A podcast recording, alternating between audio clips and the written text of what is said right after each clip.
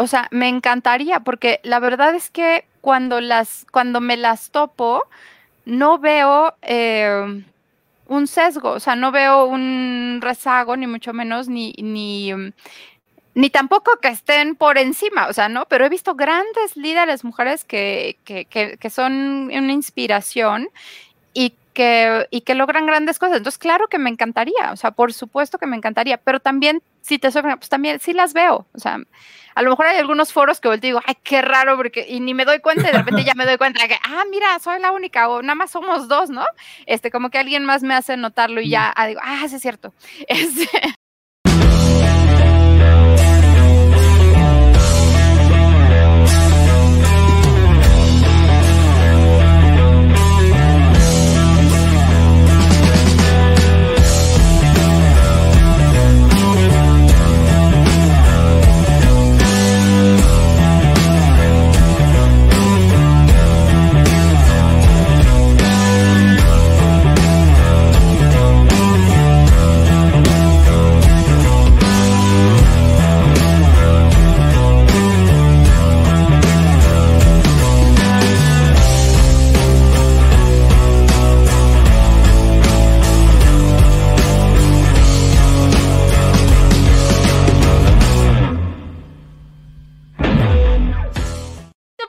llevado gracias al patrocinio de Panadería y Repostería Saludable Welkery.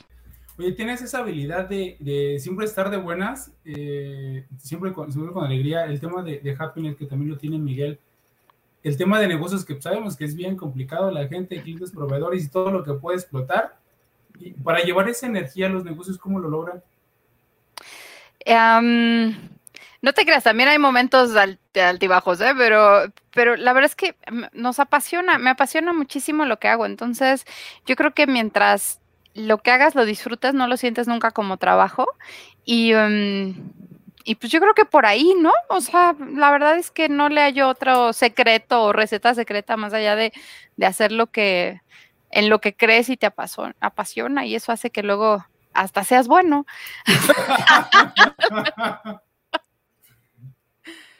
¿Y qué has sacrificado por estar aquí? Ay, a ver, te voy a ser muy franca. sí, caray, Ricardo. Eh, um, a ver, la verdad es que no me gusta la palabra de sacrificar, porque yo creo yo creo que, yo creo que haces inversiones y como toda inversión, pues tiene un costo de oportunidad, ¿no? O sea, cuando le dices que sí a algo, implica, implica siempre decirle que no a otra cosa y entonces la pasas como haciendo esa evaluación de, de cuál es la mejor inversión, ¿no? A lo mejor me gustaría más invertir más tiempo en mi, en mi salud, ¿no? Más tiempo en ejercicio, más tiempo en, en cocinar, más tiempo, pero pero pues es un, o sea, me gustaría, pero al final cuando tengo enfrente tomas ciertas decisiones y, mm, y, y de ser lo mejor que puedes con la información que tienes en, en cada uno de los momentos. Eh, pero sí, yo no lo vería como un sacrificio, porque ahí, ahí me pesaría, ¿no? Como me sacrifico de hacer. No, yo decido hacer y me encantan las decisiones que tomo y trato de, de hacerlo de una manera que no me pese, ¿no? Entonces no veo como, pues no, no veo ya un sacrificio, fíjate. Mm. ¿Por qué haces lo que haces? Ahorita que mencionas que no es sacrificio que te guste, que te apasiona y hasta eres buena haciéndolo. ¿Por qué lo haces? No, luego te haces buena algún día. Espera, todavía no, pero un día. no, no, llevo poquito. Nada más llevo 10 años, espérate. um, ¿Por qué? ¿Por qué hago lo que hago? Pues, a ver, porque creo en ello, o sea, realmente creo que mm, me ha tocado y creo que cuando yo era Godín, porque me encanta el título de Godín este. Cuando yo era Godín, eh, la verdad es que sí, sí sentía que lo sufría mucho, o sea, sí sentí que tenía esa, esa idea de sacrificio, esa idea de eh, es lo que me toca hacer, lo que tengo que hacer, ¿no? Y, mm, y, la verdad es que yo acabé divorciada dos veces. Eh, um, la primera sobre todo porque me enfocaba muchísimo en el trabajo, yo pensaba, es, es, el momento de meterle a mi carrera y todo va para allá. Y como que tenía en, la, en mi mente que yo tenía que elegir, ¿no? Que de alguna manera era o, o eres exitoso o eres feliz, ¿no? En un sentido que parecía que no tenías que pero sí, o sea, como que dices, no, pues ni modo, y luego me toca el otro, ¿no? Lo, lo postergas, lo, y, he conocido muchos emprendedores que, que, les pasa igual, o sea, que no están disfrutando lo que hacen, que sufren horrores el crecimiento de su negocio, los desafíos que tienen que enfrentar y, y que um, tiene un costo muy grande en su vida, ¿no? Y a mí me, dolió mucho, de las cosas que más me han dolido, el, tener que, eh, pues, frustrar un proyecto de vida, el sentir que no lo logra que no salió bien, el verte en, una, en, un estereotipo y en una imagen que no te imaginabas, y, eh, pero verte de otro lado exitoso en tu carrera, ¿no? Y creciendo y dices, ay, como que no hay congruencia. Y entonces eso a mí me, me, pegó tanto que la primera vez que tuve oportunidad de ser emprendedor y que vi el impacto que puedes tener y demás, y tuve chance de meterme en un grupo de locos emprendedores y de ayudar a otros, em, me hizo mucho sentido. O sea, como que sentía que era la forma de, de, de ser un superhéroe, de cambiar al mundo, decir, se puede, se puede poner, quitar la, la O, ¿no? y decir, en vez de O exitoso, O feliz, decir, vamos a cambiar la O por una I, ¿no? Y entonces eso me mueve, o sea, eso me mueve, el decir, la gente puede ser, puede ser libre y exitosa, puede ser feliz y exitosa, y el, um, y el poder encontrar herramientas que ayuden a más a, hacer eso, que, que, es también mi lucha, ¿no? Y que es también esa parte que yo, que yo ya sufrí y, um, y que sé que no tienes que, por eso digo, no, no, tienes que sacrificar nada, o sea, tienes que tomar decisiones conscientes que no sufras y que sepas el costo que tienen y que si el costo te estás dando cuenta que es muy grande, pues recalcula la ruta y cámbiale, pero no, no se vale decir voy a postergar mi vida o voy a postergar el éxito por esto, sino, sino hacer que funcionen juntas. Entonces me mueve tanto que, por eso me quedé aquí. O sea, realmente dije, este es mi lugar en el mundo y eso es lo que voy a hacer y, ya no me muevo, ¿no? Llevo, pues ya voy a cumplir 11 años haciendo esto y la verdad es que ya no me veo diciendo, tal vez en cinco cambie y ahora siembre maíz o no, o sea, me, encanta. Oye, ¿crees que tiene, te tiene que pasar algo para que esa ola cambies por una I? Eh, yo creo que sí tienes que decidirlo, o sea, no es que te pase algo, es que decidas. Lo que, lo que estoy seguro es que es de manera deliberada, ¿no? O sea, no es un accidente, no es como, ay, y de repente ya salieron las dos. No, es que, es que tú lo decretes y digas de alguna manera, a ver, quiero las dos y poner esas no negociables y decir, voy por ambas. y ambas implican un, pues más que un esfuerzo, para mí se vuelve un entusiasmo, ¿no? Pero un enfoque deliberado, ¿no? Eh, mm, y, es una decisión, es el momento en que dices, voy por ambas, en vez de decir, como jugando en tu vida, voy por esta ahorita y luego la otra, y entonces vas como peloteando y decir, no, voy. Y es una decisión, es que te des chance. Yo creo que es un tema de darte permiso, ¿no? Decir, si se puede y, e ir por todas para hacerlo. Ahorita que mencionaste el éxito, ¿el éxito qué es para ti? Hmm, qué padre pregunta. Em, el éxito yo creo que tiene muchas caras.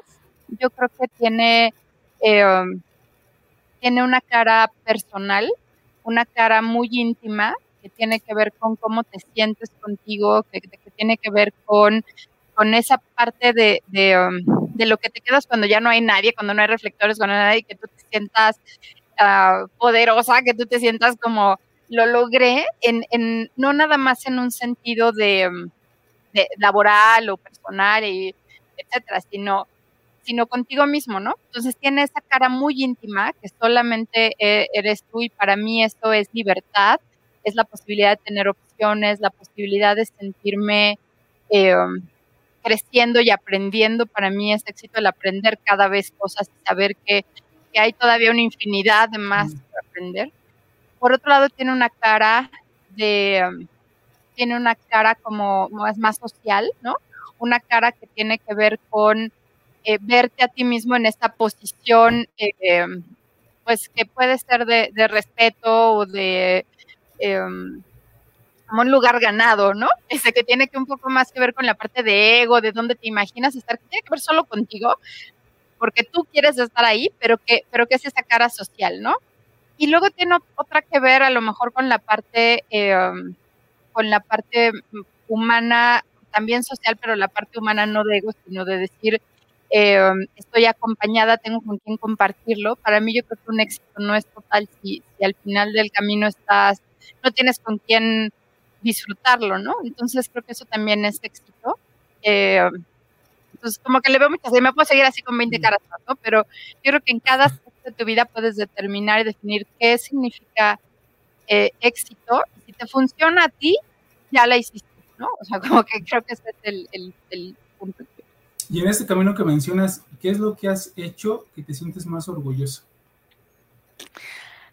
Uf, em, en la cara, en la cara personal, mi familia, el, en todos, en toda la extensión de la palabra, ¿no? O sea, mi familia nuclear, mi, mi esposo, Miguel, mis hijas, el, el, el cómo, cómo hacemos un, un ente, ¿no? Que me, fascina. Por otro lado, sí, exacto, está bien padre, no, pero no nada más eh, de, la, de cara de trabajo, ¿no? Sino en, casa, o sea, está padre la armonía y cómo, cómo se diseña. pero también mi familia extendida, ¿no? El mantenerme muy cercano a, mi, a mis hermanas, a, eh, a mis papás, que son un pilar impresionante para mí, el, tema de, de esa pues de esa red de soporte, ¿no? Entonces de eso me siento, me siento muy bien. Em, en la parte profesional, el diseñar eh, un modelo, ¿no? O sea, el decir, quiero, yo estudié turismo, Ricardo, entonces a mí me, me, inyectaron el tema de servicio y bienestar, pero como muchas veces era, o yo escuché a muchas personas hablando de ese tema como, tú sonríe y ya, ¿no? Este, y entonces, por otro lado, también estudié psicología y yo decía, espérame, va más allá de una sonrisa, hay que hacer un modelo, hay que hacer, y en el momento en que logramos aterrizar eh, las cinco es y decir, hay un proceso para lograr esa satisfacción y qué crees, no nada más es para el cliente y se utiliza en todo, es algo que me, que me llena porque siento como que, como que pones un granito de arena que puede servirle a más. Em, entonces, otra vez, ¿no? Te digo, muchas caras y me, me gusta verlo así, ¿no? Como en diferentes frentes y me siento orgullosa en esa parte personal, me siento orgullosa en la parte, eh, en la parte profesional también. Y, em, y bueno, pues por ahí, por ahí. ¿Y qué te falta lograr? Uf. Un montón.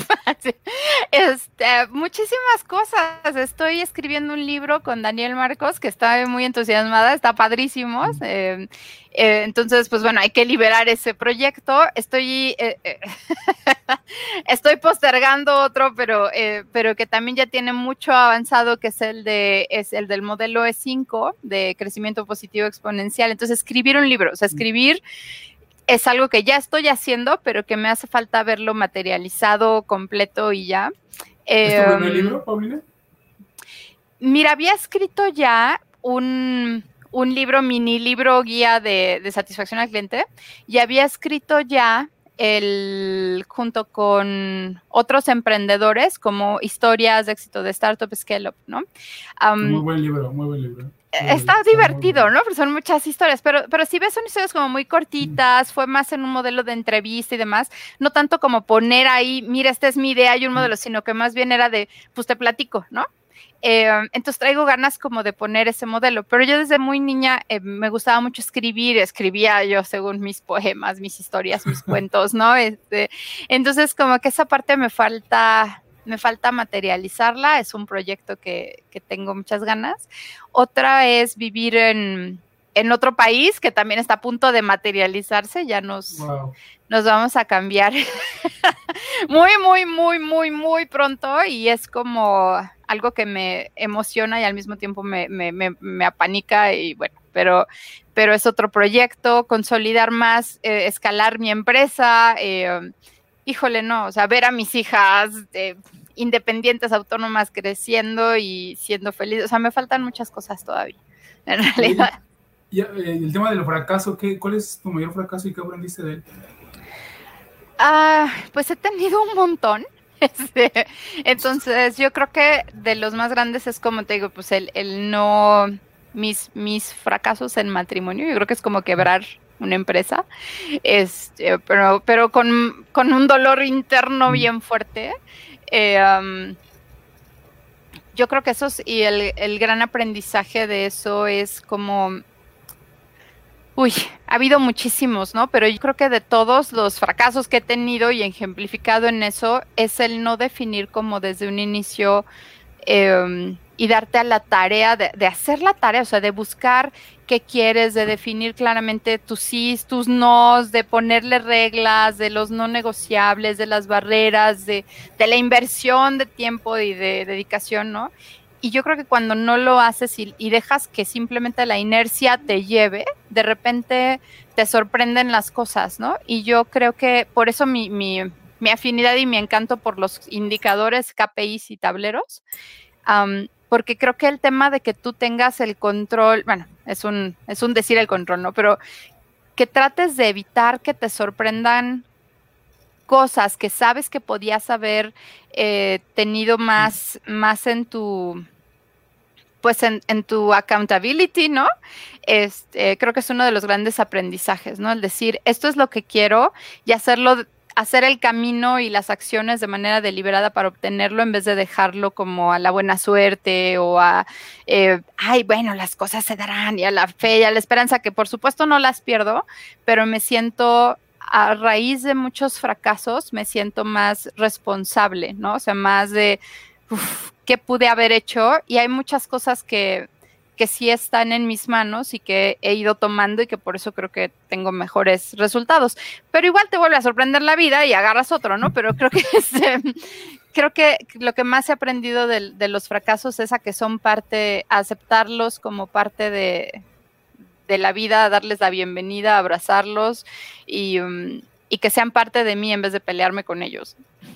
Muchas gracias a las personas que están conectadas. Si tienen preguntas, por favor, al final de la charla las ayuda a contestarlas, Paulina. ¿Qué no te deja dormir?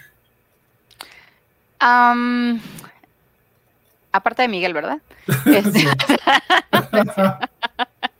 No, no me deja dormir. Ay, nada, soy, soy, soy muy mala para dormir. este, em, mira, eh, todo, o sea, si estoy con un cliente tratando de resolver algún punto en particular, me lo quedo y me cuesta un montón soltar porque me quedo durmiendo y estoy durmiendo tratando de resolverlo y trabajo y a veces me tengo que parar a medianoche y ponerme a resolver y a poner las ideas y escribirlas y, o sea, me entra la histeria, ¿no? Eh, entonces trato de meditar, de hacer como ejercicios de relajación para desconectar. Me quedo enchufada en algo y, mi cabeza no sabe frenar. O como cuando ya estoy acostada ya frena, empieza a resolver. Entonces digo, em, me cuesta, me cuesta conciliar el sueño. Entonces em, me quedo, me quedo tratando de resolver y cambiando el mundo y antes de que se despierten todos lo dejo igual para que nadie se descontrole. Pero, sí, sí me, engancho mucho en, en, pensamiento y en tratar de ver. Pero generalmente cuando lo pregunto, porque eres una emprendedora nata, eh, lo sé, por lo que creas, porque sigues, ves visión, ves el futuro y, creación. Cuando hago esta pregunta a los emprendedores, porque también entrevistamos este CEO de empresas y todo, generalmente los emprendedores siempre contestan con la solución. O sea, lo no les deja dormir la solución. Ya el CEO, eh, creo que ya lo he mencionado, sí es otra mentalidad, este, no buena o mala, porque creo que las tres personas son importantes, tanto la del técnico, pero el tema del emprendedor siempre no lo deja dormir la solución. O sea, no me puedo dormir hasta que encuentre la solución. Se duerme o nos dormimos y encontramos la solución y nos desperta y nos despierta. No, no el problema. El problema dice, es que nosotros queremos problemas problemas para resolverlos. lo que nos encanta es resolverlos, la solución. Me quedo resolviéndolo y me engancho y me y, sí, o sea, me encanta y te juro, me tengo que parar y, tengo siempre una libreta al lado para, o el teléfono, a veces que no me gusta dónde porque la luz ahí, pero, pero si no una libreta como sea y digo, ah, voy a poner esta idea y ya me vuelvo a acostar y ya estoy como, ah, ok, ahora sí, ya, ya encontré cómo. ya vamos a dormir. son las 6 de la mañana, ¿no? Pues sí. Eh, generalmente, fíjate, así como de, como de película de terror, pero me paro a las 3 de la mañana y cuando entro en ese proceso ya no puedo dormir como hasta las 6 y a las seis y media, 7 suena el despertador y yo... Ah". Entonces eso del club de las 5 de la mañana y es nada más no se me da porque, o sea, no puedo. ¿Tienes algún miedo? ¿O tu mayor miedo? Las orcas. No.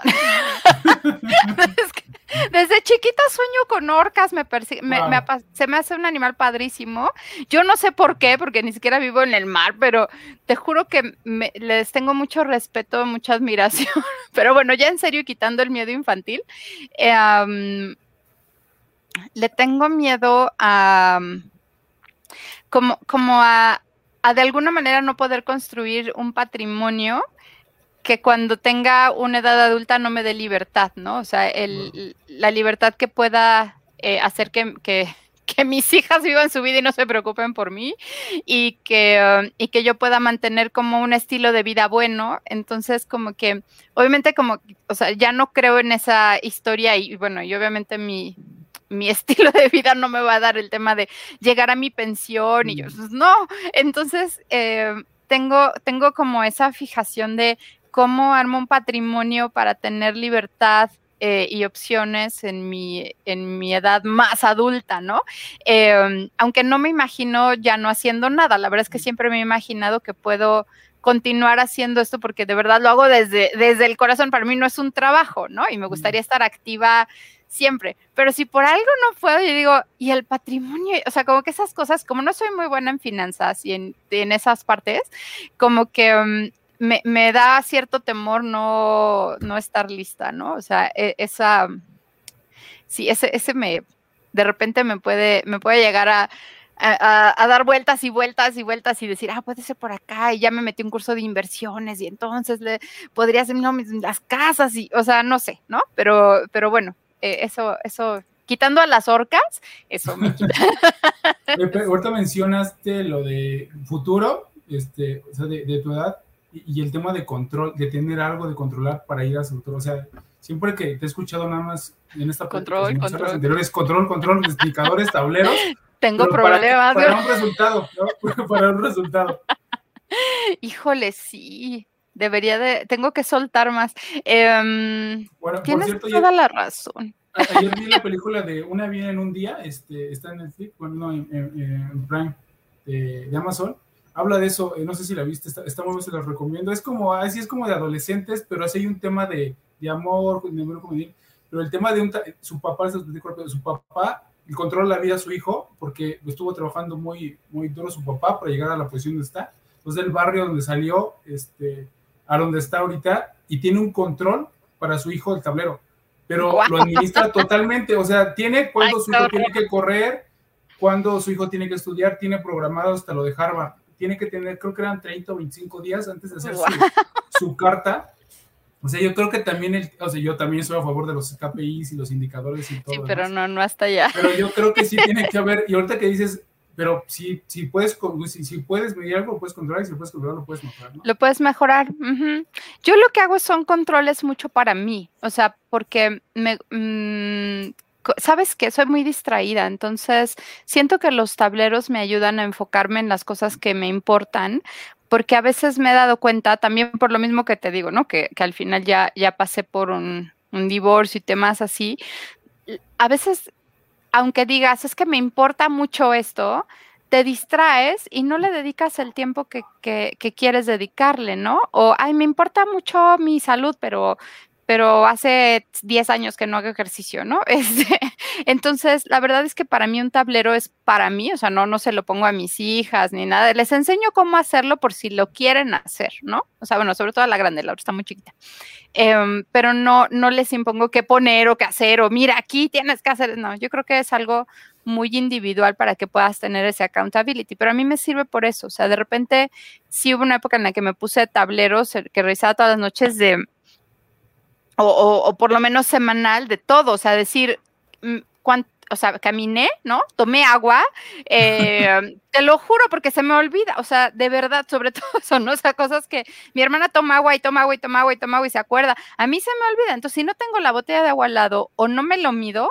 y ya de repente digo, oye, no, no tomé nada, ¿no? Entonces eso me ayuda a regresar y retomar el camino. Híjole, hace un montón que no salgo con Miguel o, o platico con él de algo que no sea trabajo y si no lo mido, así se te va pasando la vida y no te das cuenta. Entonces, para mí es bien importante ese, espejo, ¿no? De darme cuenta, porque si no, soy distraída, o sea, y como me gusta tanto lo que hago, me puedo ir como gorda en tobogán, o sea, y, se me olvida lo demás. Entonces creo que los, el, el, tema de cuando hablo de control es como ese de autorregularme, ¿no? Porque me conozco, soy un desastre, entonces necesito esos apoyos para, para mantener lo que para mí es importante, porque si no me distraigo y, y, y al rato me siento muy mal de decir, híjole, pues es que yo sí era importante, pero pero hace un montón que no tengo una plática con mi hija, ¿no? Pero si es bien importante, pues no, incongruente. Y he caído en esas incongruencias en mi vida, entonces para eso me sirve un tablero. tableros, eh, para, lo que mencionas ahorita, controlar lo que se puede controlar, lo que se pueda medir. Es como técnico, eres directora porque eh, tienes gente a tu cargo de, de Neuva y también eres emprendedor porque creaste Neuva y vas a crear más proyectos. ¿Qué es lo que te gusta más? ¿La parte técnica, la parte de administración de una organización o la parte de crear algo nuevo y vámonos por adelante? Uy, qué buena pregunta. Ay, me gusta estar cambiando de un lado a otro y brincar de uno a otro. Em, me encanta generar contenidos. O sea, me, me, fascina leer un libro o aprender un, o meterme a un curso de algo y bajarlo a una herramienta que, pueda utilizar, ¿no? Eso no sabes cómo me gusta. Em, imaginar. gracias por hacer eso, porque todo el mundo de los negocios nos los aterriza y dicen, háganlo así, ya. E, es que eso me encanta, o sea, me encanta porque si no siento que, que nada más pasa la información, ¿no? Y, y, luego, ¿qué hago con ella? Entonces, como que eso me gusta mucho y eso es muy técnico, ¿no? O sea, por otro lado, también me gusta mucho imaginar, o sea, el decir, híjole, es que, o sea, como juntar puntos para ir a una estrategia y decir, ay, en 10 años vamos a llegar para allí y le juntas esto y tal, o sea, me, me gusta mucho también hacer, hacer estrategia y vincular cosas, ¿no? Para, para hacerlo, imaginarlo en la disciplina no soy tan buena, o sea, la tengo mucho por mí por, porque aprendí, ¿no? O sea, pero es como algo que, que, que, porque lo he sufrido, ayudo a otros, me ayudo a mí, lo sigo, em, pero a lo mejor sí, sí, sí tengo que elegir, tengo como cierta resistencia, que ya la tengo o sea, diría a cualquiera, pues ya tienes muy dominada, porque sí, sí soy muy de rutinas, pero me meto esas rutinas porque si no, o sea, me distraigo y lo suelto. O sea, me gusta más soñar, imaginar, crear y que, que, que ser como, como, lo que necesita alguien para escalar, ¿verdad? Es más rutinaria. El tema de, de liderazgo a las mujeres, yo creo que eres una, y no porque estés aquí, sino sabes, ya te sigo hace, ya me conoces hace como un año, año y medio, que, que lo sigo a ti, a Miguel. Eh, tema de mujeres en los negocios son muy pocas y las que hay, eh, también igual hombres hay, hay malísimos. Tú sabes que antes, digas mujeres con y dices, neta, este güey está aquí. O sea, este güey está dirigiendo esta organización. Y dices, ah, me, me aguanto, ¿no? Pero el tema de las mujeres es complicado. Y ahorita mencionaste familia, mencionaste amigos, mencionaste el, tema que te va a suceder con, tu divorcio. Si es complicado para una mujer, ¿tú crees que sí es más complicado para un hombre? Para un hombre? ¿Y tú cómo lo has visto en las organizaciones y cómo lo has vivido tú? A ver, yo la verdad es que no, y yo sé, o sea, soy consciente que hay muchas diferencias, soy consciente que hay muchas injusticias y desigualdad, pero si te de ser franca, nunca las he, nunca me ha tocado vivirlas, ¿no? O sea, he tenido mucha suerte de vivir rodeada de, de, de, seres humanos, no hablo hombres o mujeres, que no me han dejado ver esa parte de, de desigualdad o de eh, falta de oportunidades y demás. Yo creo que he tenido la, la fortuna de crecer en una familia en donde las mujeres somos súper fuertes, en donde siempre se ha habido eh, esa independencia, esa autonomía, ese liderazgo, posiciones muy altas en diferentes em, pues, espacios ¿no? de, trabajo y sociales. Entonces, no, no me ha tocado, a pesar de ser consciente de que, de que está, porque no, no, no puedo ser ciega y decir, no, no existe, no, claro que existe y la veo, pero yo he tenido la fortuna de no, de no, de no experimentarla en carne propia, ¿no? O sea, eh, entonces creo que dentro del mundo Paulina, pues creo que ha, es difícil para todos, ¿no? O sea, como que siento que el tema el tema de, lograr, de materializar una idea, un sueño, de crecer una empresa o de, eh, o de liderar un grupo, siento que es complejo para, para cualquiera. O sea, como que el tema es, es es tener claridad de a dónde vas y encontrar los pasos. pero, pero me siento como rara decir eso porque también soy muy consciente que para otros no es así. O sea, sé que hay muchas mujeres que les cuesta el triple y yo sé que hay posiciones o que hay espacios en donde tal vez eh, sí puedo decirte, híjole, de repente volteo y digo, órale, soy la única mujer acá, ¿no? O sea, hay un grupo de, de, CEOs que teníamos y yo era la única mujer y yo decía, ¿qué, onda? Eh, y, esa, y esa como falta de, equilibrio, pues es muy notoria, ¿no? Pero yo no he sentido que sea el doble de, difícil para mí o que me tengan que esforzar el triple. Hasta ahora no he tenido esa... Em, que vencer esos obstáculos que sé que muchas mujeres han tenido que vencer, ¿no? Entonces realmente lo que veo es que hay, hay mujeres muy buenas, muy capaces, eh, que han logrado grandes cosas y que han sido un gran ejemplo para mí, como mis hermanas, mi mamá, este, también otras líderes que he tenido desde en la hotelería, en, o sea, en diferentes lugares que me ha tocado eh, que sean líderes mujeres y también he tenido grandes hombres como líderes que me han enseñado y, a los que les agradezco y que han estado a mi lado, que digo, wow. Y también he tenido muy malas mujeres y muy malos hombres, ¿no? O sea, pero, pero pues no sé, por infortunio, que me ha tocado también algunos no muy buenos líderes o no muy buenos profesionistas, pero no he visto, no me ha tocado vivir una en la que sea claro, los peores son los hombres, los peores son las mujeres, o los, no me ha tocado, ¿no? Lo veo, pero no, pero no lo, no lo vivo, o sea, no, no siento que me haya tocado tener que lidiar con todo eso. ¿Te gustaría ver más mujeres de líderes? Por supuesto.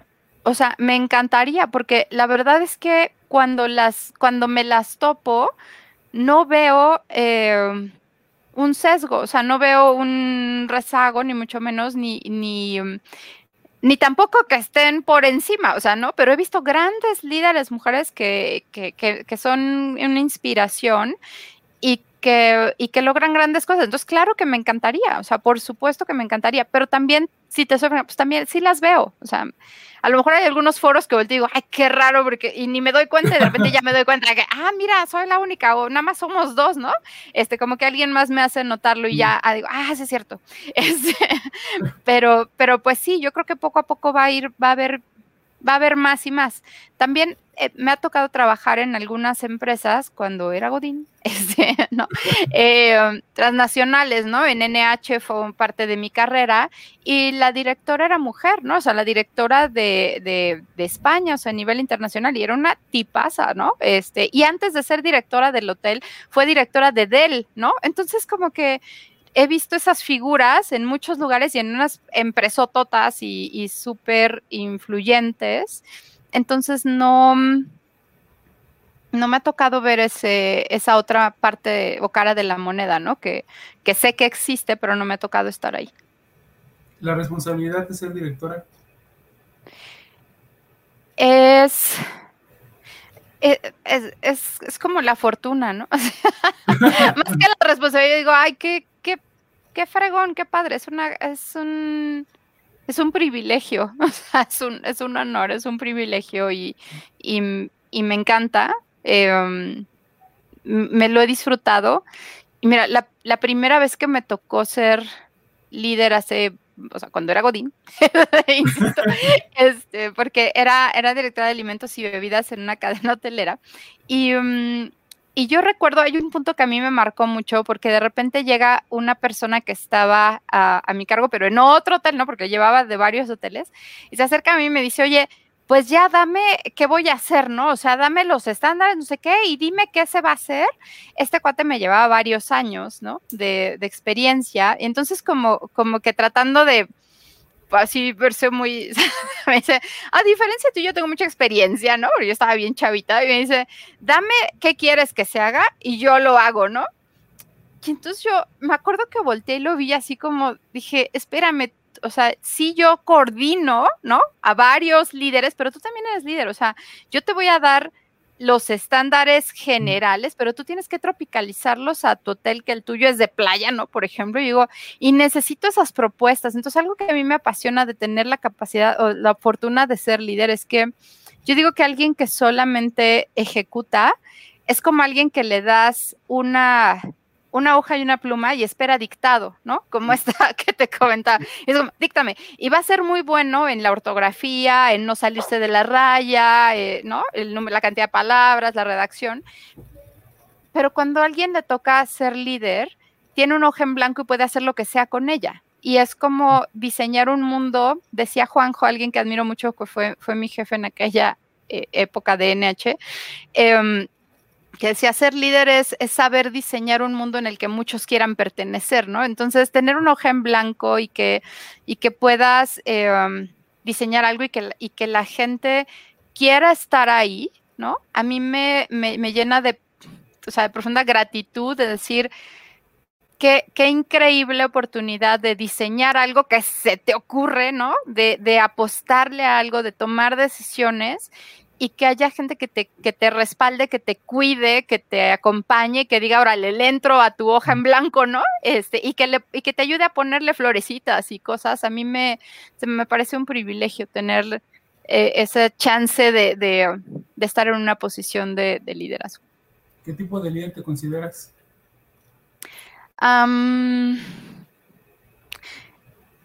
en desarrollo.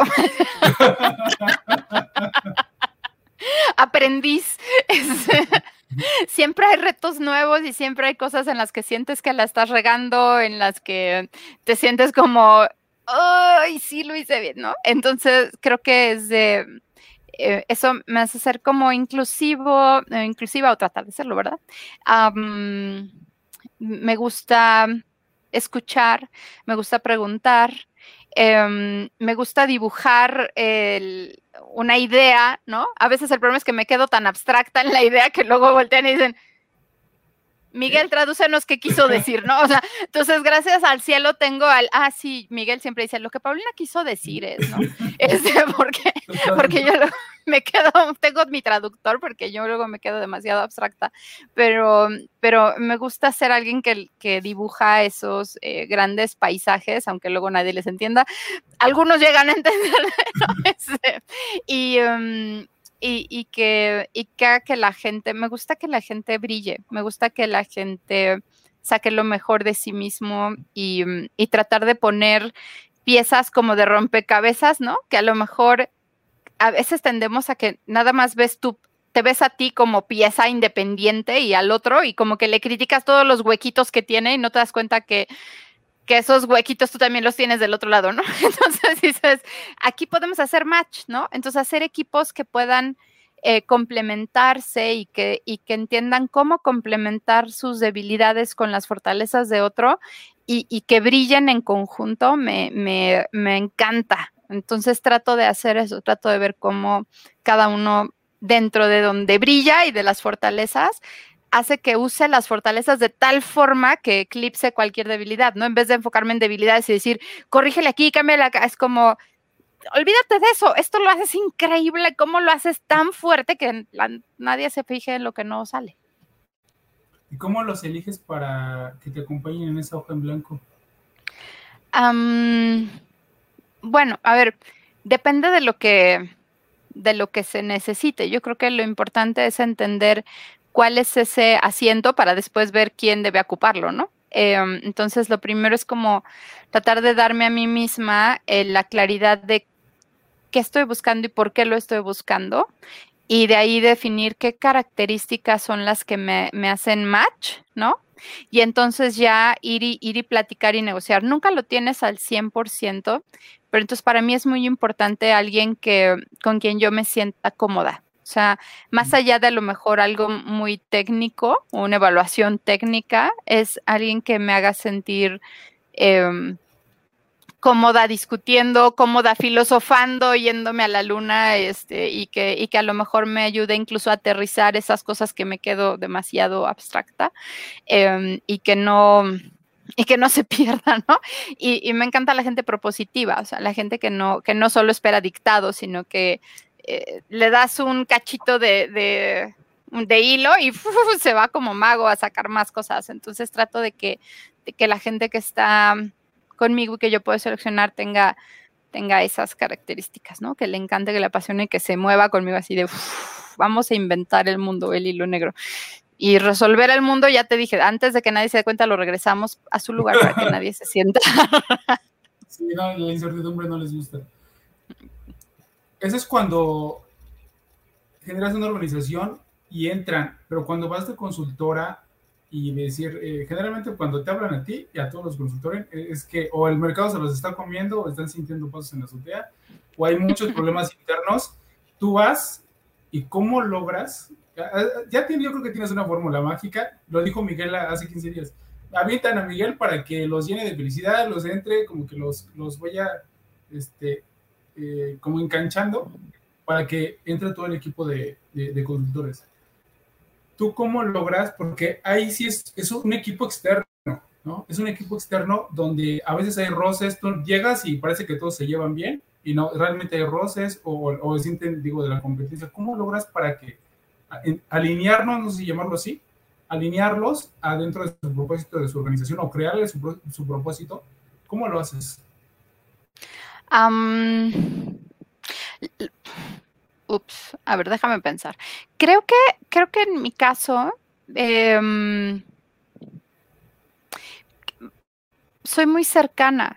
O sea, me gusta estar muy cerca de las personas y me gusta conocer qué les duele, qué piensan, que entonces eso lo hago, pero no nada más con el director, sino que voy metiéndome, metiéndome conociendo más a las personas, más a las personas y eso me ayuda a entender la dinámica y, como te decía, o sea, ver cuáles son esas fortalezas que pueden aportar al equipo y, tratar de guiarlos hacia allá. También provocar discusiones. O sea, a mí me, me, creo que es muy importante que la, que la gente se atreva a discutir y a poner sus ideas en la mesa sin miedo, ¿no?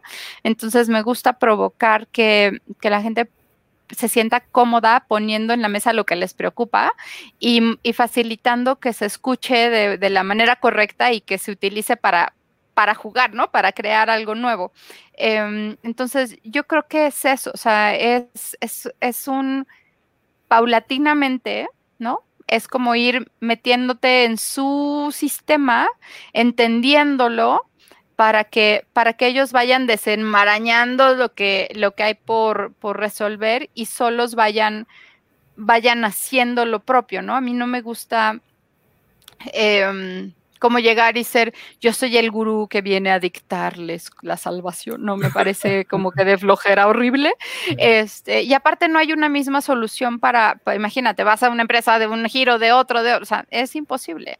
Entonces, creo que la, la, genialidad está en cada uno de los individuos que están ya en esa organización y si logras poner eso a, trabajar, ¿no? O sea, en, en, eh, a darle un darle un ritmo, eh, hace, que, hace que las personas florezcan porque estás haciendo que se sientan en su zona de máxima capacidad, donde están sus fortalezas, por otro lado están viendo cómo eso se conecta a un, a un beneficio de la organización, incluso más allá, porque tiene un propósito de impacto, y entonces las personas se sienten muy bien, empiezan a ver y a reconocer esas fortalezas, y por otro lado están viendo resultados, y ahí es donde hace el match que te decía de, pues hay éxito y hay bienestar, y y somos libres, ¿no? Entonces, en vez de que decir más trabajo y más pesado y como que tratar de, de, ayudar a, los equipos y a los individuos a que se sientan, a que liberen el potencial que ya tienen, tanto de éxito como de, como de bienestar. Entonces, me meto mucho, o sea, me acerco mucho, escucho mucho em,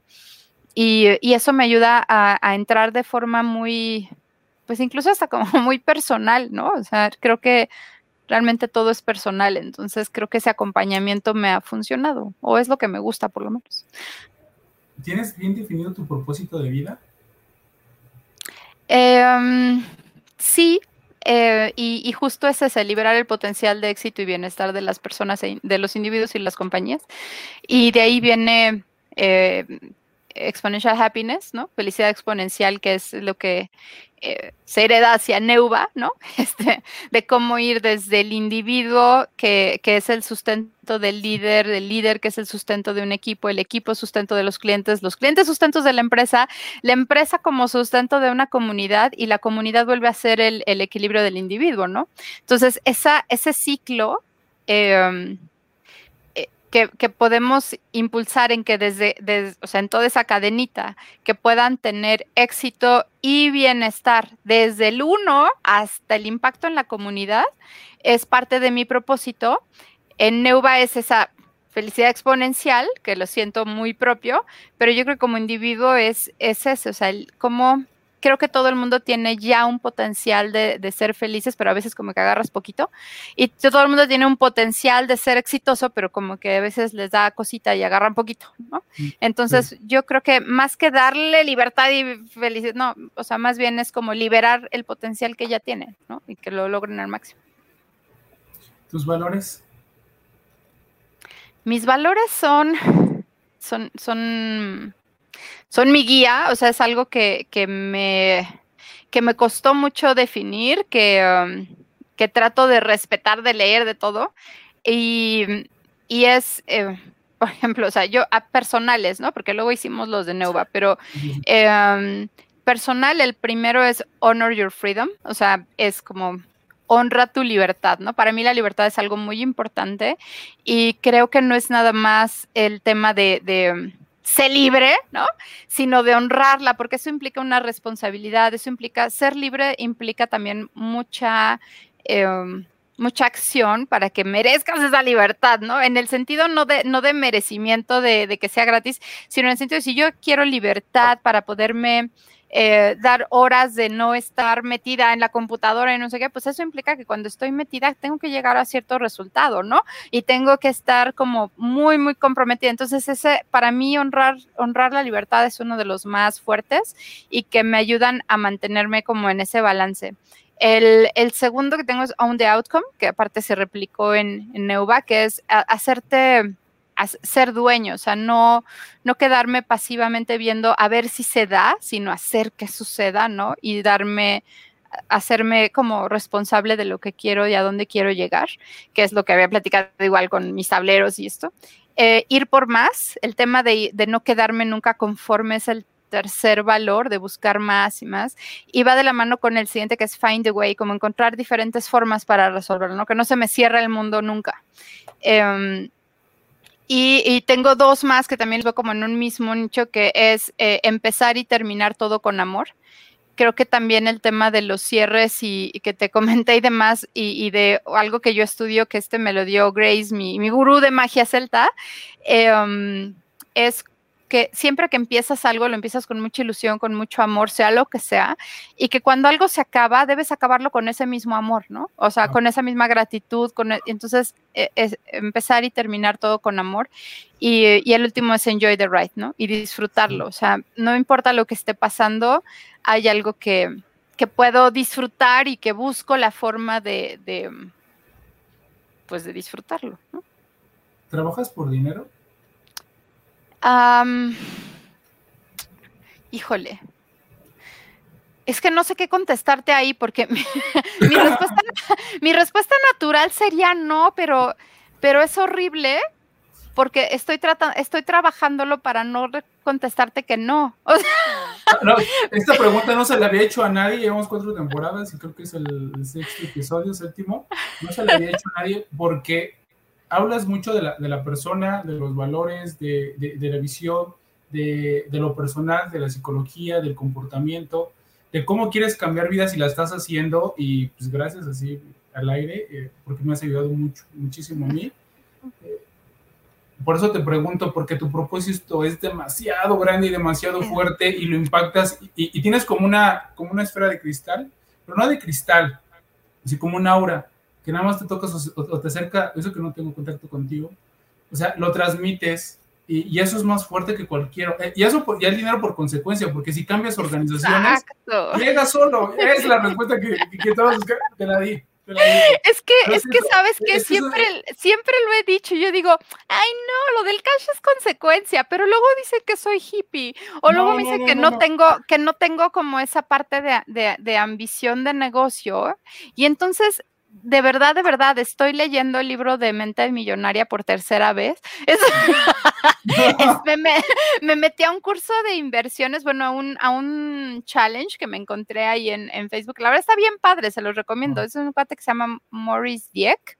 Está muy ah, interesante porque yo soy cero finanzas, ¿no? Entonces, em, estoy tratando de educar esa parte porque creo que tiene que haber un equilibrio, pero la verdad es que yo, Paulina, yo digo, no me mueve, o sea, no es mi drive. O sea, yo digo, pues claro que lo necesito. Claro que, como te dije, pues uno de mis temores es tener ese patrimonio para poder tener la libertad y demás, pero para mí como que el dinero, digo, es un, es un medio, no es un fin. O sea, y es algo que va a llegar y que no voy a tomar decisiones en función de eso. Las decisiones las tomo en función de, de lo que me mueve.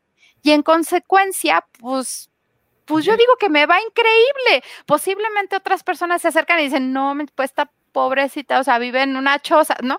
Pero pues siempre va a ser con quien lo compares. Yo me siento en abundancia, me siento bien y, y no me sobran cosas, pero siento que no me faltan. Entonces, la verdad es que soy muy austera, o sea, no, entonces la verdad es que no me, mm, pues no, no es un driver para mí, soy demasiado simple. o sea, no, pero es que también es inevitable. Si, si, estás cambiando vidas y organizaciones, inevitablemente la gente va, estás generando muchísimo valor, la gente va, te va a dar su valor, que el valor es el dinero. ¿no? Y solo es por el dinero se ve, o sea, es que eso se percibe. Cuando hay malos vendedores, porque hay malos vendedores, sabes que te están vendiendo por dinero. Cuando generas mucho valor, dices, es el especialista que me va a ayudar y yo a cambio le voy a dar mi dinero porque me está ayudando en otra cosa, ¿no? O generando más valor, una alianza, una negociación o algo más, y ya por ahí aparece el dinero y se cierra un trato. La cosa es que a veces soy re mala para vender, ¿no? Por eso, o sea, como que en la parte de los luego soy pésima porque llegas, tomas un café y te cuento y yo te resuelvo y te pongo y ya, pues, ¿Y por qué no cobraste? Pues porque es mi amigo. O sea, como que no, o sea, Te, juro que, o sea, tengo un, gran amigo eh, eh, que ha sido mi cliente y demás, Paco, de, de que de repente me dice, güey, ¿y luego cuánto vas a cobrar? O sea, ya cóbrame y ya ponme. Y yo, ay, y eso, háblalo en otra ventanilla. O sea, como que... Por eso te digo que tengo que encontrar ese equilibrio, porque al final pues debe ser sustentable, ¿no? Y, de, y pero estoy muy cómoda así. O sea, me, me, me llena que me digas, eh, y te lo agradezco enormemente, pero, pero para mí mi corazón se llena que me digas, es que, es que me has ayudado en algo y a lo mejor ni me entero porque pues, no, no sé, no, o sea, hablé así y dije, ay, ¿te gustó lo que dije? Qué chingón. Eso me llena muchísimo. Cuando llega la cuenta a veces ni lo veo, o sea, como que digo, ah, órale. O sea, ya al final de mes me dice Adriana, mi contadora, así de, este, oye, es que ya pasó esto y yo, ah, pues qué fregón, pero Sí, sí, somos hippies. Tienes razón, Miguel. Somos hippies. sí, lo peor es que los dos somos iguales. Entonces, bueno, no sé si lo peor. Luego, yo creo que si fuéramos diferentes estaríamos chocando y eso, eso gracias lo compartimos. ¿Cómo identificas a un gran ser humano? Para mí todos son grandes seres humanos. de, una, de una Miguel, sí, sí, somos hippies. Creo en la gente, Ricardo. O sea, yo creo en la gente y, mm, y, y, de hecho, Mike y yo cuando empezamos con Nuevo pusimos un, un, valor así de cree, o sea, cree en la gente. Y yo, yo creo, yo creo que por naturaleza todos los seres humanos somos grandes, somos buenos. Eh, y, mm, y hasta que no se demuestre lo contrario, seguiré creyendo eso, ¿no? Entonces, siempre parto de una... Eh, concepción de que la gente es buena y, trato de encontrar la justificación de por qué creo que es buena. Entonces siempre la encuentro, siempre encuentro un punto por el que digo, e, esta es una gran persona por eso. Y a lo mejor hay alguien que me dice, no, pero si es un patán. Y yo, no, pero ya viste esto otro. O sea, entonces me gusta mucho encontrarle la parte positiva. Sí. Ya proyectos, porque tiene, lo dijiste, dan consultoría a todas las industrias, este, medianas, chicas y grandes ¿qué proyecto le dices que sí? Porque yo sé que también han rechazado proyectos porque dices, eh, esto sí de plano no me cuadra. ¿Por qué sí aceptar y por qué no aceptar un proyecto? Más bien, ¿por qué aceptar? Porque creo que no sé si fue, creo que fue Daniel que dijo, yo no acepto proyectos, yo acepto personas. Si yo voy con eh, él, y digo, esta persona siendo la persona de, una marca grande, no quiero quemar a ninguna, pero una transnacional o nacional muy grande, y si yo voy con el de mercadotecnia, con el director, a la cita, y aunque me pague lo que me pague, si no hago clic, le digo que no, ¿por qué? Porque voy a estar choque y choque y choque y choque en todas las, cuando nos estemos entrevistando, voy a estar choque y choque y choque. Entonces, ¿tú, qué ves? ¿Por qué sí, por qué no? No, yo creo totalmente en eso. O sea, yo creo que eh, em, este trabajo es de persona a persona, ¿no? O sea, no, no, no estamos haciendo em, como algo en serie, ¿no? Que digo, ya te hice la camisa de fuerza, ven y póntela, ¿no?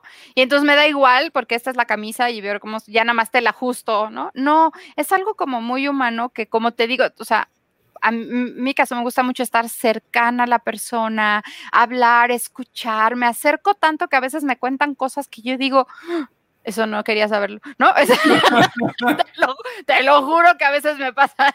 Este, sin embargo, me importa mucho la persona y encuentro esas partes positivas. Entonces, eh, me gusta y acepto proyectos que tengan que ver con, con personas con las que me sienta cómoda estando cerca, ¿no? O sea, porque si sé que va a depender de mí estar cerca, escuchar, orientar y esto, pues quiero, quiero gente con la que pueda sentirme cómoda. Sí he aceptado algunas, algunos eh, proyectos o temas que, que, he dudado, ¿no? Que al principio digo, ay, a ver, a ver, le doy el beneficio de la duda, ¿no? Me acerco y la persona es la que me gana, eh, o la persona es la que me repele y digo, ¿sabes qué? No. Em, algo que para mí sí es, sí es como relevante es esa parte de, um, own the outcome, ¿no? O sea, alguien que, que, diga, ahora le platicamos, das herramientas, pero que después se sienta responsable de su, de su negocio, de su vida y diga, agarro las riendas y, le hacemos y como que te hace, te suma como parte de eso, ¿no? Como alguien que, que no se involucre, que lo vea de afuera, no, no me siento pues no, o sea, alguien que no quiera mi cercanía, ¿no? Y que no, y que no le guste, o al revés, es como, mm, tú vas tu trabajo allá, pero no me toca, pues, híjole, no puedo, o sea, no puedo. Y sí ha habido, generalmente cuando yo digo eh, proyectos que no tienen que ver mucho con eso, ¿no? Con alguien que, que te ve como un, como una maquinita o como un proveedor decía, tú haz tu trabajo allá, no me molestes y ahí me avisas. No puedo porque no sé cómo hacerlo así, ¿no? O sea, yo necesito esa cercanía. Entonces, yo creo que eso es lo que, una característica eh, eh, adicional, obviamente, a valores y demás que podría repelerme mucho porque no sabría hacerlo. Ya estamos por terminar la charla. Si tienen preguntas a las personas que están conectadas, por favor. Tres libros favoritos, Paulina, ¿y por qué? No hagas eso, Ricardo. Esas son de las peores preguntas que me puedes hacer. muchos de los que tengo Por eso, es que, es que me gustan muchos, entonces eso es un problema. Pero mira, me gusta mucho y la verdad es que van a ir cambiando, dependiendo cuando me preguntes, te voy a decir cosas diferentes. Pero me gusta mucho el libro de Angela eh, Dweck de Grit me gusta mucho su historia, me gusta mucho el tema de decir que es más importante la persistencia que, el talento nada más, ¿no? Entonces ese concepto y eso me, llegó y me hizo así como, wow, y, me encanta. Em, voy a, voy a elegir en esta ocasión otro, otro más que sería el de transformación exponencial, Francisco Palau y y Salim Ismail. Eh, ¿Por qué? porque me parece un método tipo millennial de ABC y el tema de, disrupción, de creatividad, de cómo hacerlo y, aparte tan estructurado, la verdad es que ahorita viene a mi mente porque lo he estado usando mucho en esa, en esa forma. Otro libro muy estructurado así es Get Backed, que es para quien quiera levantar capital y cómo hacer esa, esos eh, slides y demás para decir cómo presento mi proyecto. Es como muy estructurado. Entonces ahorita los he estado usando y por eso viene a mi mente, este, pero yo creo que hay un, así como hay un soundtrack, yo creo que debe haber un book trend, no sé cómo se llama eso, pero pero yo creo que en cada etapa de mi vida ha, cambiado este, tanto el tipo de lectura como el impacto que tienen los libros. Ahorita me voy a algo muy técnico porque es lo que tengo a mano, es lo que estoy estudiando, es lo que estoy usando, y de repente me voy a otros más... pues a lo mejor más, románticos y, también han tenido un impacto en mi vida. Entonces yo lo que creo es que leer es, es la forma de descubrir em, nuevas perspectivas y, la verdad es que yo de chica no leía, o sea, no me gustaba y mm, estudié psicología en la UNAM, en la carrera abierta. Y, te voy a contar qué me pasó. O sea, de repente llego al, me metí a un grupal, ¿no? Entonces tenía, dice, ay, clases los jueves. Y dije, ya, fregue, ya está. Yo acostumbrada a la escuela tradicional, que llegas y el maestro te dice todo y con que pongas atención me iba bien, pues ya está. Y de repente llego y nos pregunta, ¿y cuáles son tus dudas, no? Y yo, ya que ahora van a dar el tema, ¿no? Y entonces, pues ya sabes, regreso y yo, ay, pues este concepto como que no me quedó claro, pero yo leí la guía, la que te dan así, ¿no? Dice, ok, leíste la bibliografía básica este y este libro, ¿qué opinas de lo que dijo tal autor? Y yo, ¿eh? y, y, bueno, entonces a la siguiente clase yo llegué preparada, leí la bibliografía, no sé qué, y tenía dudas, yo estaba feliz de preguntar, y yo, a ver, esto. Y la respuesta del maestro fue, bueno, ¿y leíste la complementaria con este otro autor? Porque es muy interesante cómo son como conceptos completamente encontrados y yo, ¿eh? Entonces, aprendí que, que, hay mucho sesgo en lo que alguien te puede decir, ya sea un maestro, un coach, lo que sea, ¿no?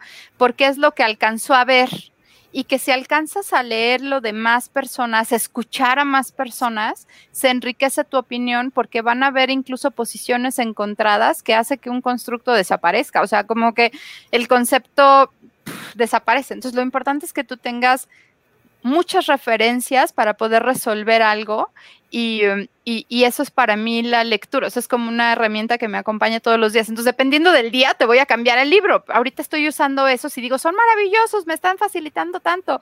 Y, a lo mejor mañana estoy viendo algo más romántico y te hablo de cinco disfunciones o te hablo de mentalidad fuera de la caja y me acompañan. Sí, y también lo que, lo que mencionas es cuando tenemos las clases como llamarlas tradicionales o normales, vas por la respuesta. Y cuando lees vas por las preguntas, tú lo acabas de mencionar, a ver, ¿qué, qué dudas tienes? Y el arte de hacer preguntas, también es un librazo, es lo que te dicen, porque las preguntas es lo que cambia a las personas, porque te vas de 16, 20, 24 años, depende de licenciatura, maestría, doctorado, con puras respuestas. Tú vas a sentarte 8 horas, 10 horas a escuchar respuestas y respuestas y respuestas pero nunca te enseñan a cuestionarte nada. Y cuando te cuestionan, dices, ah, o sea, tenía que saber yo esto. ¿Y qué, qué voy a aprender si yo te pregunto? Entonces, si empiezas a preguntar es donde tu vida cambia y el libro te dice, cuestionate esto, esto, esto y esto. Y tienes las preguntas aquí y es lo que no te deja, lo que no te deja dormir, ¿no? De que dice, oye, yo necesito respuestas, necesito preguntar. Totalmente. Y la verdad es que eso yo lo aprendí en, eh, yo lo aprendí en este en este espacio de, tener la oportunidad de estudiar la carrera de psicología abierta. O sea, que yo ni sabía que existía eso, pero como yo ya estaba estudiando o ya me habían aceptado en la licenciatura de Administración de Empresas Turísticas, de repente hubo la oportunidad y yo también quería estudiar psicología dije, ¿y si me meto a las dos? Y ya sabes, siempre intensa, intenciando, dije, ahora las dos carreras y no, bueno, ya me metí y, y me abrió ese mundo. O sea, yo tal vez si lo hubiera estudiado escolarizado, te diría, ah, bueno, es que me voy con el psicoanálisis o con el humanista o con no, y tendría una sola tendencia. El hecho de haberlo estudiado así me hace ver cómo, cómo, muy chistoso cómo se pelea una tendencia con otra, pero, pero puedo ver todas y me encanta y siento que me enriquece mucho. Y aprendí justo a, como dices, o sea, a que realmente lo que te preguntas cambia lo que ves. O sea, porque si tú cambias lo que, lo que traes en mente como preguntas,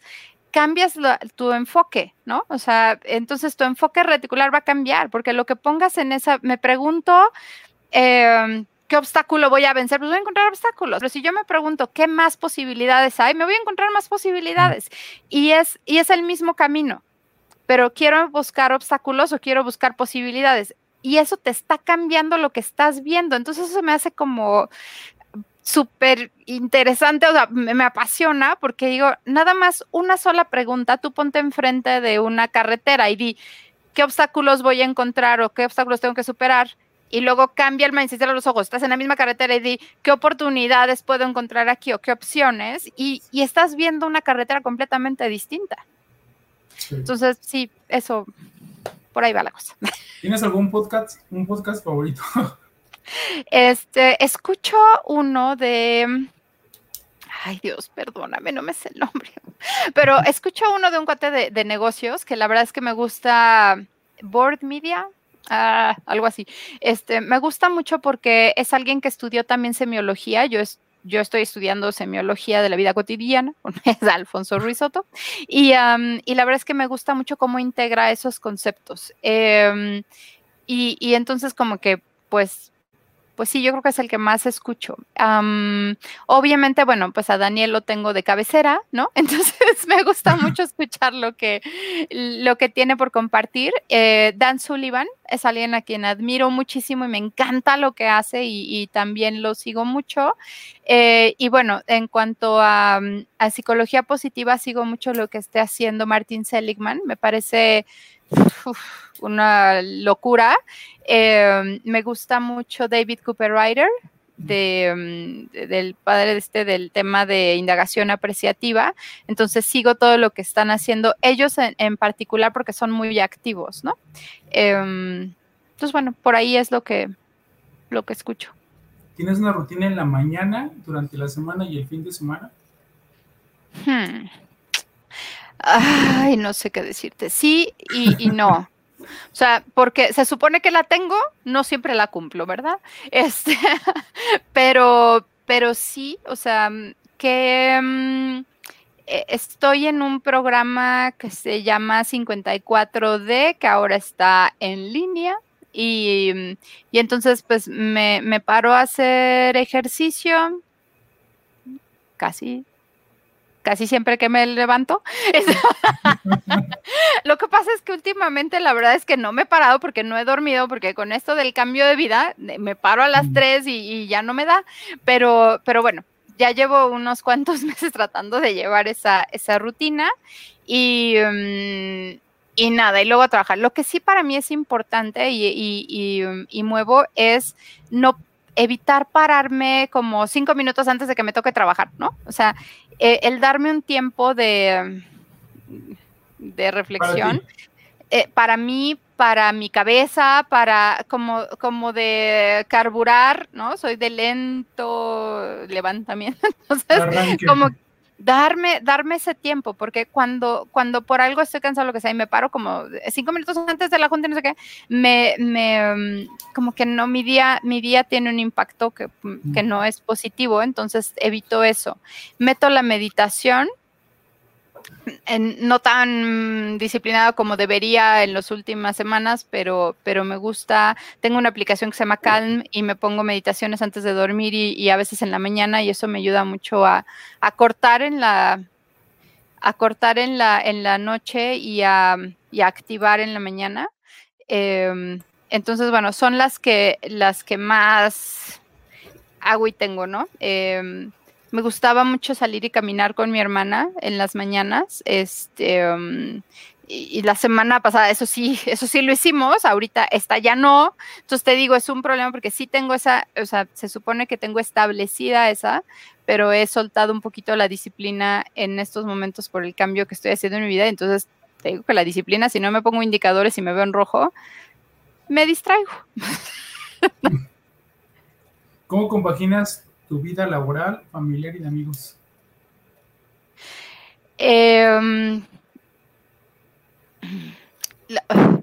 creo que ya, ya Mike nos expuso la semana pasada, la de amigos nos falla mucho, muchísimo. Em, me, gustaría aprender a estar más presente y más proactiva. Tengo grandes amigas de, de, de, de toda la vida, son hermanas, y de repente me, me falla, o sea, te digo que yo me, me embobo en algo y, mm. se me va. Y entonces de repente, de repente siento que no estoy que no estoy tan presente como me gustaría estar y, y bueno, y luego se los hago saber y siempre me la paso entre, perdón, perdón, perdón, aquí estoy, entonces regreso y luego otra vez me voy, entonces, ah, bueno, eso me, eso me ha costado. Y la parte familiar y, laboral es más sencillo por, en mi núcleo más cercano, pues porque, eh, porque está mezclada, ¿no?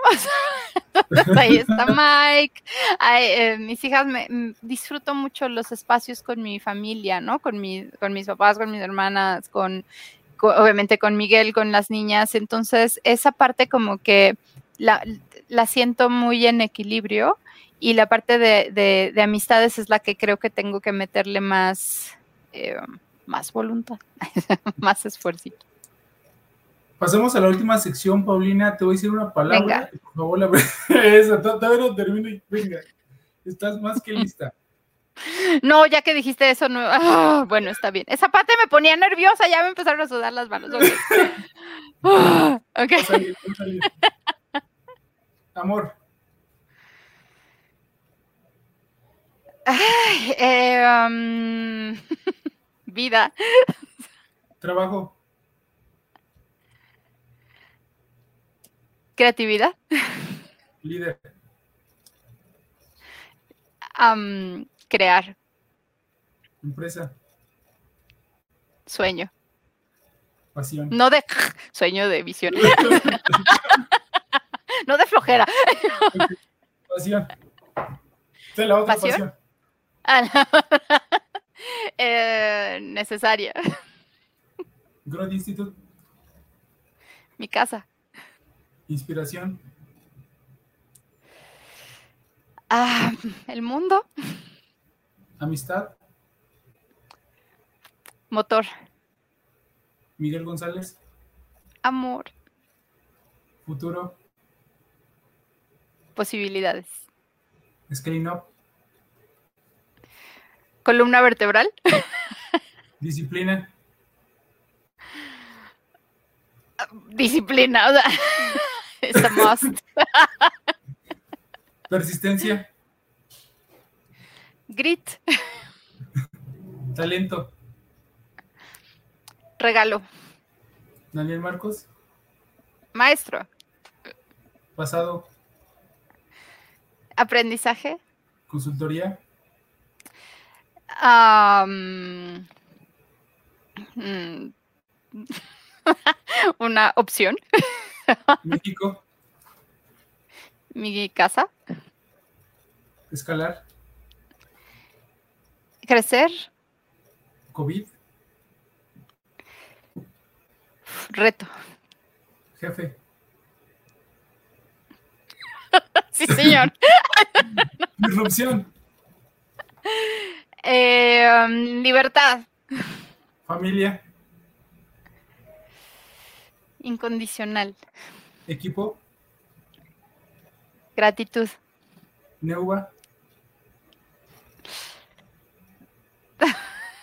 Eh, pasión. Innovación. Um, creatividad. Paulina López Castañeda. Yo mera. ok. Última pregunta. ¿Qué consejo le darías a un joven que va saliendo de la universidad, que quiere escalar en una organización o que quiere emprender? ¿Qué consejo le darías? Em, creer, creer en él o en ella, eh, encontrar su, encontrar en qué es bueno, en qué puede ser bueno, en qué quiere ser bueno y, em, y desarrollarlo a tope. O sea, no, no limitarse, buscar libertad y buscar enfoque y crecer, crecer, crecer, crecer. Y crecer no me refiero, ya, ya te acuerdas a lo que dije en diferentes aspectos. Yo creo que cuando estás en esa etapa, te quieres comer al mundo, pero a veces te quieres comer al mundo como este. Um, por todos lados, ¿no?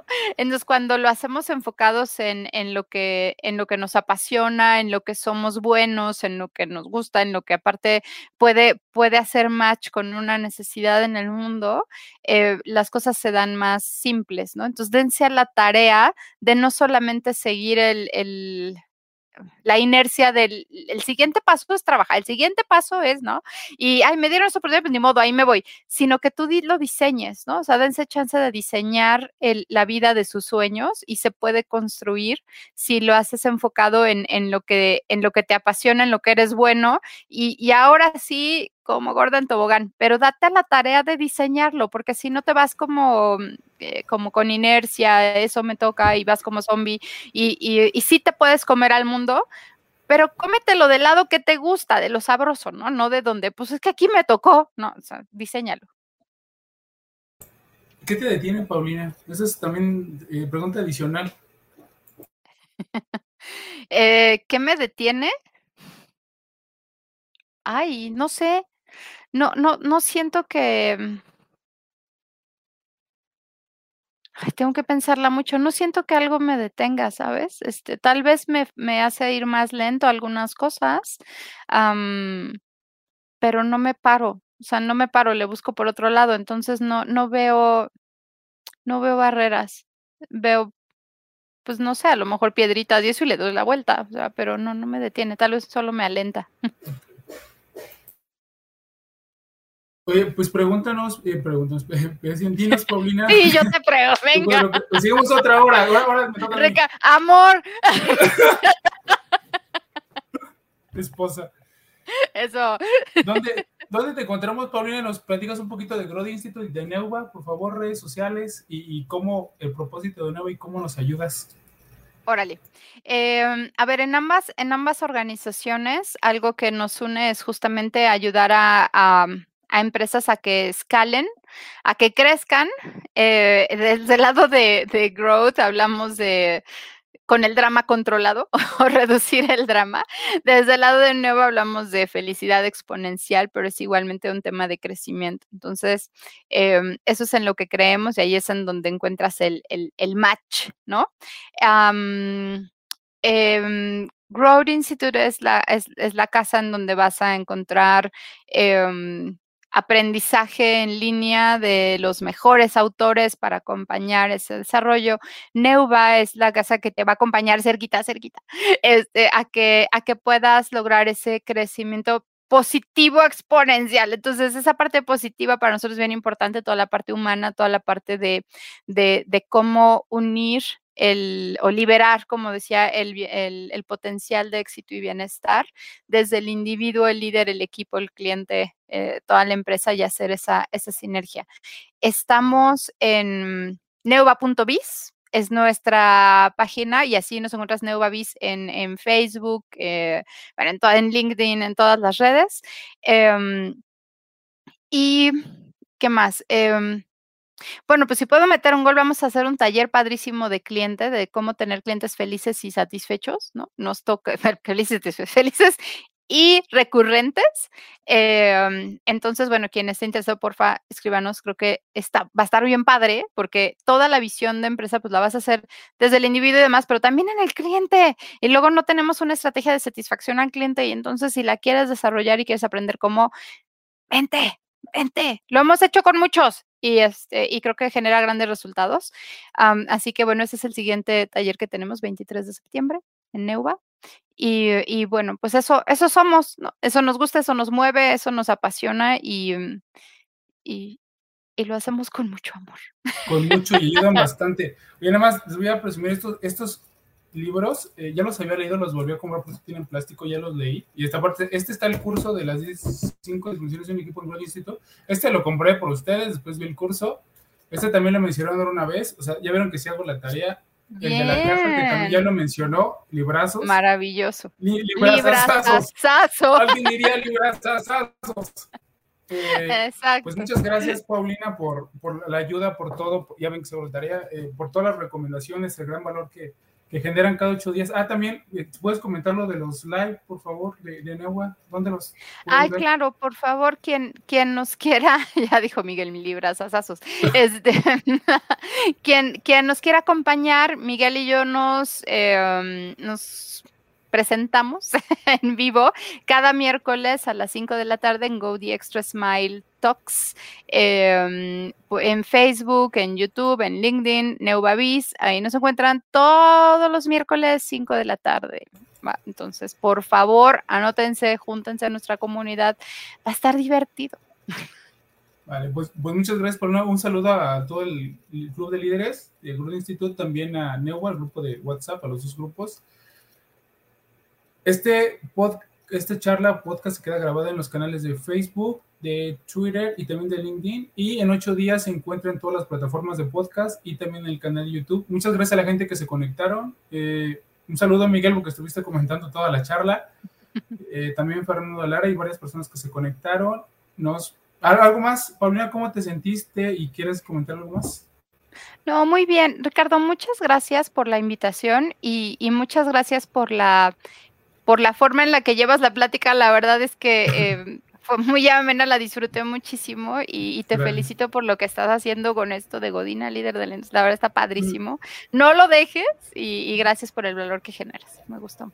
Muchas, muchas gracias. Pues ya creo que ya llevamos a todos los mentores de, de Institute. Ya este, entrevistamos a directores, gerentes, ya llevamos en la cuarta temporada y todavía nos falta muchísimo que aprenderles.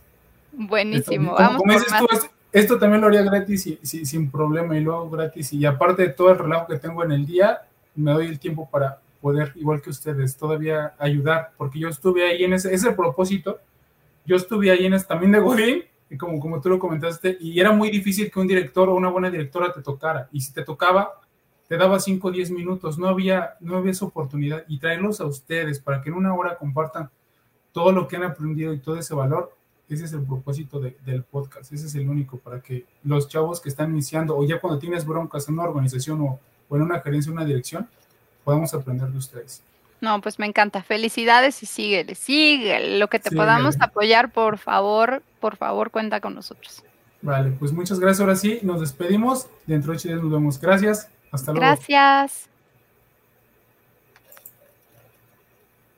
Podcast es llevado gracias al patrocinio de Panadería y Repostería Saludable Welkery.